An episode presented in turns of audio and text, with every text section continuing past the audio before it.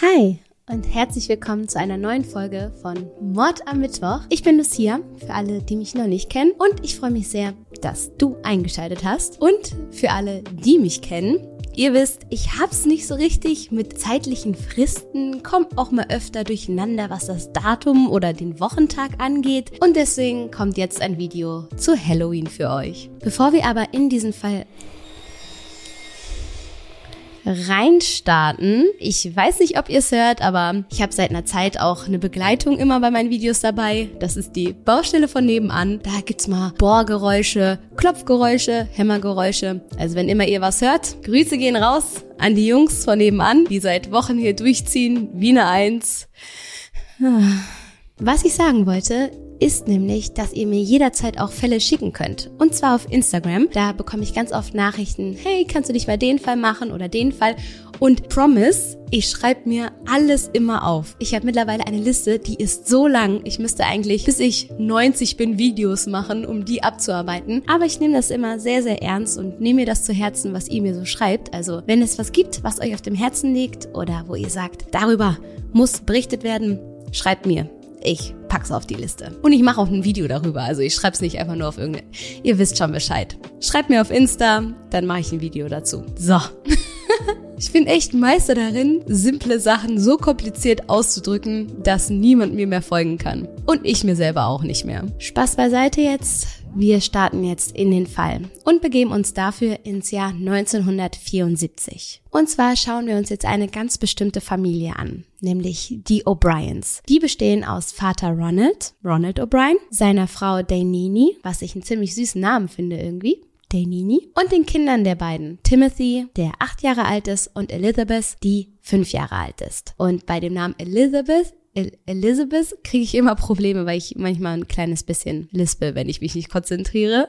Und deswegen werde ich den Namen wahrscheinlich noch ein paar Mal schrecklichst aussprechen. Bitte vergebt mir. Diese kleine Familie, also die O'Briens, leben in Deer Park in Houston, Texas und sind eine sehr, sehr durchschnittliche Familie. Sie sind sogar schon fast sehr konservativ. Von Nachbarn werden sie ganz trocken als gewöhnlich beschrieben. Ronald ist Optiker und die Familie ist sehr religiös, also sie gehen oft in die Kirche und in seiner Freizeit ist Ronald sogar ein Diakon in der örtlichen Kirche und hält da Reden und fährt mit so einem Kirchbus umher, um andere zu rekrutieren und vom Glauben zu überzeugen. Und ich weiß nicht so richtig. Ich persönlich bin nicht mit Religion aufgewachsen. Meine Familie ist sehr unreligiös, sind viele Atheisten in meiner Familie und deswegen habe ich da gar nicht so den Bezug zu. Ich weiß gar nicht, wie es bei euch aussieht. Ich finde das sehr spannend, weil bei der Familie konnte man eben sehen, dass die Kinder von Anfang an eben mit in die Kirche gegangen sind, bei den Predigten zugehört haben und das sind alles Sachen, die kenne ich aus meiner Kindheit gar nicht so. Deswegen ist das übrigens auch nie respektlos gemeint, wenn ich die falschen Begriffe in religiösen Bezügen benutze. Ich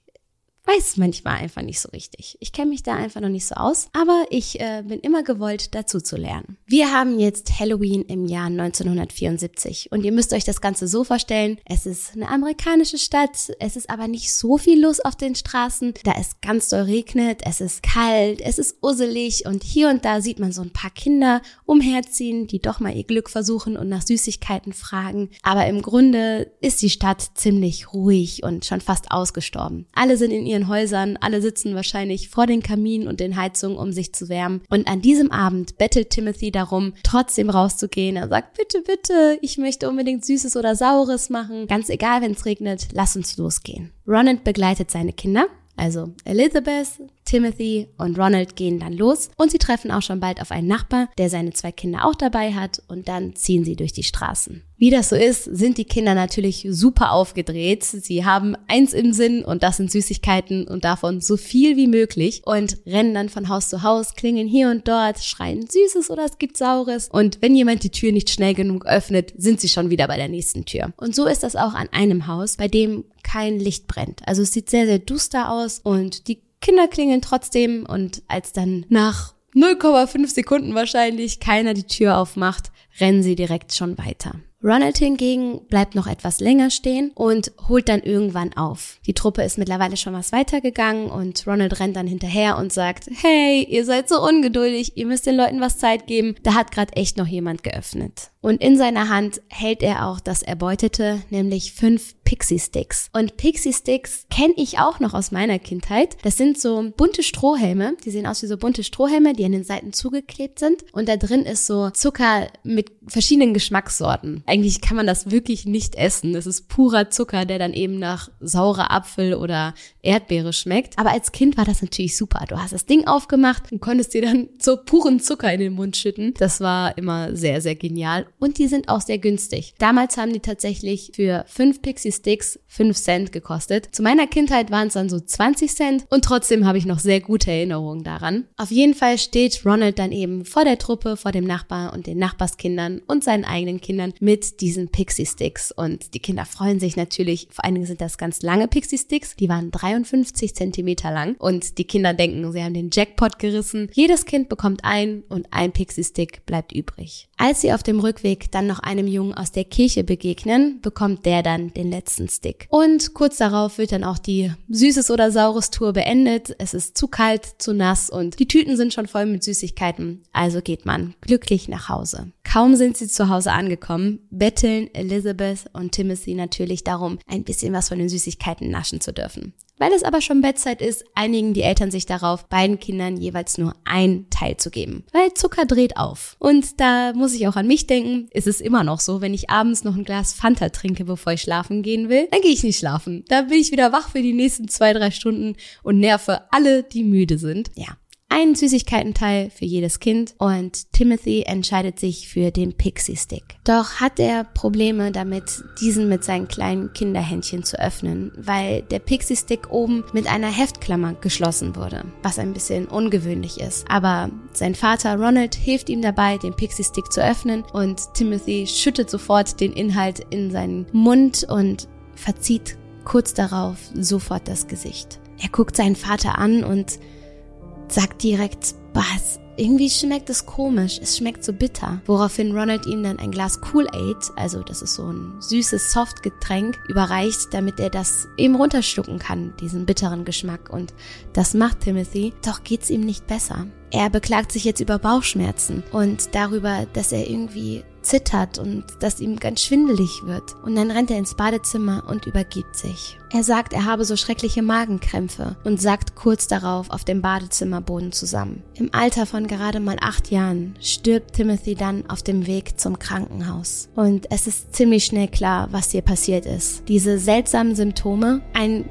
Junge, der ansonsten komplett gesund ist und dieser komische, bittere Geruch, der aus Timothys Mund kommt. Timothy ist vergiftet worden. Und sofort fällt der Verdacht natürlich auch auf die Pixie Sticks, denn das war ja schließlich das letzte, was Timothy gegessen hat. Und diese Nachricht verbreitet sich im Ort wie ein Lauffeuer. Überall fährt die Polizei rum und sagt den Kindern und Eltern, nimmt die Süßigkeiten weg. Solange wir nicht wissen, wer das war, worin überall Gift steckt und warum, müssten alle Eltern ihren Kindern nun die Süßigkeiten abnehmen. Vor allen Dingen die Eltern, die Pixie-Sticks bei ihren Kindern finden. Die Polizei befragt natürlich sofort Ronald danach, mit wem er unterwegs gewesen ist und in welcher Nachbarschaft. Und sobald sie wissen, welche Kinder vielleicht noch betroffen sein könnten, welche dieselben Süßigkeiten wie Timothy gesammelt haben, fahren sie zu deren Familien nämlich zu dem Haus der Bates und dem Haus der Parkers. Der Sohn der Familie Bates hat unglaubliches Glück gehabt, denn er hat tatsächlich die Pixie Sticks geöffnet, hat aber dermaßen damit rumgeschlabbert und schlawinert, dass seine Mutter ihm den Stick abgenommen hat, bevor er davon was essen konnte, weil er so viel Zucker auf dem Boden verteilt hatte. Die Familie der Parkers hingegen bekommt einen riesigen Schock, als die Polizei plötzlich vor der Tür steht und sagt, dass vermutet wird, dass in den Pixie Sticks Gift ist. Denn sie können diesen Stick einfach nicht finden. Sie fangen natürlich sofort an, in der Tüte der Süßigkeiten nachzusuchen, überall in der Küche. Man findet alles Mögliche an Candy Bars, an Schokoriegeln, aber einfach keinen Stick. Und dann rennt die Mutter rennt nach oben zu ihrem Sohn und sieht tatsächlich ihr Kind schlafend und neben ihm liegt der Pixie-Stick. Denn so ähnlich wie Timothy hat auch er es nicht geschafft, mit seinen kleinen Kinderhänden diese Heftklammer vom Stick abzumachen und muss dann über diese Enttäuschung und Verzweiflung eingeschlafen sein. Das hat ihm das Leben gerettet. Und genau das ist auch das, was der Polizei als erstes auffällt, dass die Pixie Sticks mit Heftklammern verschlossen wurden und nicht wie normalerweise an beiden Seiten zugeschweißt sind. Das lässt darauf schließen, dass der Täter die Pixie Sticks gekauft haben muss, eine Seite aufgeschnitten hat, ein Teil des Zuckers rausgelassen hat und dann mit Gift, in dem Fall war es Cyankali, wieder aufgefüllt hat. Anschließend hat der Täter dann eine Heftklammer zum Verschluss auf den Pixie-Stick geklemmt und sie dann an die Kinder verteilt. Man findet schnell heraus, dass in Timothys Pixie-Stick so viel Gift war, dass zwei erwachsene Menschen davon auf den Schlag gestorben wären. Und auch jeder weitere Stick wurde mit Gift versetzt, weshalb die anderen Kinder wirklich wahnsinnig großes Glück gehabt haben. Die Polizei beginnt schon bald damit, Ronald zu befragen. Der ist natürlich noch unter Schock, er hat gerade seinen Sohn verloren und trotzdem fängt er an, die ersten Fragen zu beantworten. Die Polizei will vor allen Dingen wissen, wer diese Sticks rausgegeben hat. Welches Haus war das? Und Ronald überlegt und überlegt, aber er sagt, boah, ich, ich habe keine Erinnerung mehr, ich weiß gar nichts. Und wahrscheinlich ist es auch ein Stück weit verständlich, dass er gerade verwirrt ist, dass er gerade keine Aussage machen kann. Und so bleibt die Polizei erstmal vor einem riesigen Rätsel. Als Ronald zum ersten Mal zurück in die Kirche geht, seit dem Tod seines Sohnes, singt er einen Song, den er umgedichtet hat für sein Kind. Er sagt, ich habe meinen Frieden, weil ich weiß, dass Tim jetzt im Himmel ist. Und diese Performance wurde auch im Fernsehen ausgestrahlt. Die Polizei wird währenddessen aber ungeduldig. Sie sagen, alles gut und schön, jeder braucht seine Zeit für Trauer, aber wir müssen wissen, wer in der Nachbarschaft im Sinn hat, Kinder zu töten, damit die Person es nicht nochmal versucht. Und so packen sie sich Ronald und ein Polizist beschreibt es auch als very firm. Also sie haben ihn schon grob angefasst und dann zu dem Tatort gezerrt und gesagt, so, wir sind jetzt hier wieder in den Straßen, wo ihr an Halloween wart und wir wissen, es tut weh und wir wissen, es ist hart für dich, aber wir brauchen Antworten. Deswegen sag uns, welches Haus war das? Verdammte Axt. Und tatsächlich scheint es Ronald irgendwie wachgerüttelt zu haben. Denn er sagt, Moment, meine Erinnerungen kommen wieder. Es war das Haus und er zeigt auf ein Familienhaus. Er sagt, das Haus habe nicht viel Licht gehabt, es hat schon so ein bisschen leer ausgesehen, die Kinder haben dort trotzdem ihr Glück versucht und er könne nicht viel über die Person sagen, die aufgemacht hat, aber er weiß, er hat einen behaarten Arm gesehen. Einen stark behaarten Arm. Und die Polizei geht zu dem Haus, klingelt und ein Mann macht auf. Ein Mann namens Courtney Melvin. Ein Mann, der an Halloween bis 23 Uhr gearbeitet hat, an einem Flughafen. Und über 200 Zeugen konnten das bestätigen. Er wohnt in dem Haus mit seiner Frau und der Tochter. Und es war deswegen so duster, weil er nicht zu Hause war und Frau und Tochter nicht vorhatten, Süßigkeiten auszuteilen und deswegen absichtlich alles ein bisschen dunkler gemacht haben, damit die Kinder gar nicht erst klingeln und nicht enttäuscht werden. Ja, und das war alles. Zu dieser Zeit werden verschiedene kleine Stimmen aus dem Ort lauter. Auf einmal ist alles, was Ronald macht, komisch. Und jeder hat ihn im Verdacht. Bei der Beerdigung des kleinen Timothys habe er keine Miene verzogen. Er habe so unemotional gewirkt. Und ich weiß, Trauer äußert sich ganz unterschiedlich und jeder verarbeitet das anders. Ich glaube, wir haben auch schon mal darüber geredet, dass es Menschen gibt, die vielleicht sogar lächeln müssen, wenn was Schlimmes passiert. Einfach weil das deren Art und Weise ist, mit Dingen umzugehen und die irgendwie zu verpacken. Gerade wenn es etwas ist, worauf man nicht vorbereitet war und was einen umhaut. Dass es da keinen Guide für das perfekte Trauern gibt, verstehe ich. Und trotzdem berichten einige Zeugen, dass er auf der Beerdigung seines Sohnes darüber gesprochen hat, dass er jetzt bald in den Urlaub fahren mag und dass er demnächst jede Menge Geld haben würde. Und ich meine, das sind schon Themen, die kann man später besprechen, oder? Bei aller Toleranz. Außerdem ist da eben diese komische Geschichte mit dem behaarten Arm und dem Haus mit der Person, die vergiftete Pixie-Sticks rausgeben soll. Irgendwie macht das alles keinen Sinn, aber es gibt auch keine andere Lösung für das Rätsel. Oder? Schon bald geht nämlich ein Anruf bei der Polizei ein. Am Hörer ein Versicherungsberater. Und der sagt, hey, ich habe Ronald im Fernsehen gesehen. Ich habe gesehen, wie er gesungen hat wegen seines toten Sohnes. Ähm, das ist mein Kunde. Und dann sagt er, Zitat, Something strange was going on. Also etwas sehr, sehr Seltsames geht hier gerade vor sich. Vor kurzem noch hat er die Lebensversicherung auf seinen Sohn erhöht um einen riesigen Betrag. Und tatsächlich hat Ronald am Tag nach dem Tod seines Sohnes um 9 Uhr morgens zur Büroöffnungszeit direkt bei seinem Versicherungsberater angerufen, um zu fragen, wann ihm denn die Lebensversicherung ausgezahlt werden würde. The Audacity. Wir müssen an dieser Stelle mal einen kleinen Zeitsprung in die Vergangenheit machen, in den Januar des Jahres 1974, also neun Monate bevor Timothy vergiftet wurde. Zu dieser Zeit hat Ronald nämlich erstmalig auf seine Kinder eine Lebensversicherung abgeschlossen, jeweils im Wert von 10.000 Dollar. Was, wenn man das jetzt auf heutige Zeiten münzt, ein wahnsinniger Batzen Geld ist. So um die 50.000 Dollar pro Kind. Es heißt, er habe dann einen Monat vor Halloween diese Summe nochmal erhöht und dann nur Tage, Tage bevor alles passiert ist, nochmal ein drittes Mal die Summe der Lebensversicherung erhöht. Etwas, was auch wichtig zu erwähnen ist an dieser Stelle, ist, dass Ronald Schulden angehäuft hat. Schulden in der Höhe von 100.000 Dollar. In fünf Jahren hatte er 21 Jobs. Das Haus stand kurz vor der Zwangsversteigerung und auch sein Auto musste er dem Händler wiedergeben, weil er die Rechnung nicht bezahlen konnte. Der Polizei wird in diesem Moment etwas klar. Etwas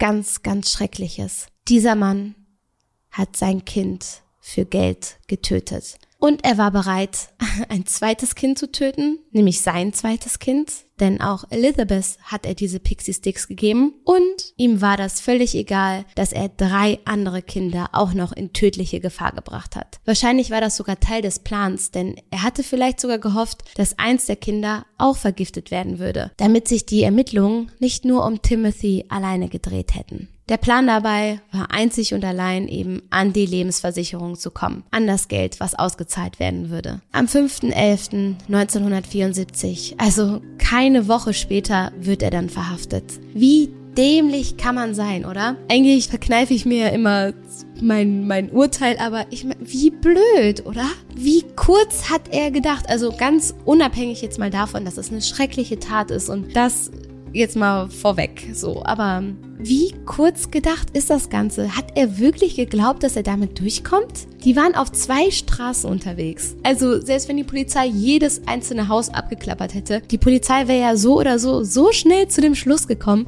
dass es keiner der Hausbewohner war. Und dass er die Pixie Sticks angeschleppt hat. Wie, mir fehlen die Worte. Wie, also, das ist doch wirklich, als hätte er da genau 30 Sekunden lang drüber nachgedacht. Trotzdem war es damals natürlich schwer, ihn direkt zu verurteilen, denn es gab nicht sowas wie Kontoauszüge, da wurde alles noch bar bezahlt, es gab nicht sowas wie Videokameras oder einen Handyverlauf, einen Chatverlauf, den man irgendwie durchsuchen konnte. Aber sämtliche Familienmitglieder, Bekannte, Verwandte, alle sagen gegen ihn aus. Und das führt dazu, dass die Jury sehr, sehr schnell überzeugt ist. Ich glaube, 40 Minuten hat es gedauert, bis die Jury zu dem einstimmigen Urteil gekommen ist, dass er schuldig ist. Und das, obwohl er selber auf unschuldig plädiert hat. Er wird wegen Mordes und vierfach versuchten Mordes angeklagt. Mehrere Zeugen erzählen, dass er sich schon öfter mal wegen chemischer Substanzen und wegen Giftstoffen irgendwo erkundigt habe. Ein Chemiker sagt das zum Beispiel, einige Arbeitskollegen erzählen davon und dass er in der letzten Zeit immer darüber geredet hätte, bald viel Geld zu haben. Außerdem heißt es, dass Timothy diesen Pixie Stick gar nicht essen wollte, sondern dass sein Vater gesagt hat, ach komm, isst den doch, nimm doch den. Und als Timothy den Inhalt ausspucken wollte, nachdem das so bitter geschmeckt hat, habe sein Vater ihn mehr oder weniger gezwungen, das mit Kool-Aid runterzuschlucken damit sein Plan eben am Ende aufgeht. Ronald Clark O'Brien wird zum Tode verurteilt. Und am 31. März 1984 wird er dann mit der Giftspritze hingerichtet. Vor dem Gefängnis sind hunderte Menschen. Teilweise demonstrieren sie gegen die Todesstrafe, teilweise schreien sie Trick or Treat, also Süßes oder es gibt Saures, und wollen damit der schrecklichen Tat an Timothy rächen. O'Brien besteht bis zum letzten Tag darauf, dass er unschuldig ist. Seine letzten Worte sind dann, ich vergebe euch und ich meine euch alle. All diejenigen, die in meinen Tod involviert waren. Gott segne euch alle und möge Gottes Segen immer mit euch sein. Seine Frau hat sich übrigens kurz nach der Verurteilung von ihm getrennt. Sie ist mittlerweile neu verheiratet und ihr jetziger Ehemann hat auch Elizabeth dann adoptiert, so dass sie jetzt eine neue kleine Familie haben. Und somit endet der heutige Fall. Ich könnte mich, ich könnte mich aufregen. Es ist so dämlich. Es ist so kurz gedacht und wegen Geld. Und anscheinend wollte er das nicht mal seiner Frau sagen. Denn so, wie sich die Quellen lesen lassen, wusste sie von all den Geldproblemen nichts. Wahrscheinlich war er für die Finanzen zuständig und wollte ihr nicht das Gefühl geben, dass er an der Stelle versagt hätte oder das nicht im Griff gehabt habe, was ich irgendwo verstehen kann. Aber am Ende des Tages gibt's ja nichts Wichtigeres als Familie und das Eigenfleisch und Blut und wie kann man Geld sorgen über seine eigenen Kinder stellen. Und dann dieser Plan, also der ist ja wirklich, wirklich, wirklich sowas von undurchdacht. Nicht, dass ich das toll finde, wenn jemand einen super Mordplan hat, aber ihr wisst, was ich meine. Wie konnte er wirklich davon ausgehen, damit durchzukommen? Am Ende gibt es einem natürlich ein gewissermaßen ungutes Gefühl, dass er bis zum Schluss gesagt hat, er sei unschuldig. Ich weiß nicht, ich bin auch gegen die Todesstrafe und gerade in dem Kontext, wenn jemand sagt, er sei unschuldig, fühlt sich das noch viel, viel falscher an, wenn ihr wisst, was ich meine. Aber die Beweise und die Aussagen aller Beteiligten sprechen eben gegen ihn. Und er war ja auch derjenige, der die Pixie Sticks gebracht hat und keiner außer ihm war irgendwie verdächtigt. Also ich glaube schon, dass es sich bei ihm wirklich um den Mörder von Timothy handelt. Eine letzte Sache, die ich zu diesem Fall noch sagen möchte, ist, dass mich auch ganz besonders diese Doppelmoral stört, weil er ja so aktiv in der Kirche war und weil er viele Predigten gehalten hat und gesungen hat und engagiert war. Ich finde es immer sehr, sehr schwierig, wenn jemand so seine eigene Moral nach vorne trägt und sich wie so der neue Messias hinstellt, der die Weisheit mit Löffeln gefressen hat und die ganze Zeit davon redet, dass man gut zu seinem Nächsten sein soll und was weiß ich. Und wenn man dann selber so, so grausame Pläne schmiedet und sie dann auch noch durchzieht, das gibt mir immer ein besonders besonders unwohliges Gefühl. Aber ja, genug, genug von meiner bescheidenen Meinung. Ich bin gespannt, was ihr zu diesem Fall denkt und ob euch das auch so aufregt wie mich Verdammte Axt. Mann, Mann, Mann. Naja, ich wünsche euch trotzdem einen schönen Abend. Fühlt euch gedrückt. Ich wollte euch jetzt nicht den Spaß an Halloween verderben, aber trotzdem, wenn Süßigkeiten schon mal irgendwie geöffnet wurden oder so, besser nicht machen. Oh, ganz kleine Anekdote noch. Ich habe damals, als ich so drei Jahre alt war, Süßigkeiten von einem Nachbar bekommen und das waren Alkoholpralinen, weshalb ich meinen ersten kleinen angetrunkenen echt im Alter von drei Jahren hatte, weil ich diese Pralinen in mich reingeschaufelt habe. Und ähm, ja, die waren hochprozentig gefüllt. Wie so ein Achtarmiger mir einen reingeorgelt mit Gerhard. Wir waren richtig verklüngelt, Alter. Vielen Dank nochmal an meinen Nachbar. Verantwortungsbewusst, finde ich super. Und jetzt aber, ich drücke euch, habt einen schönen Abend und bis dann. Tschüss.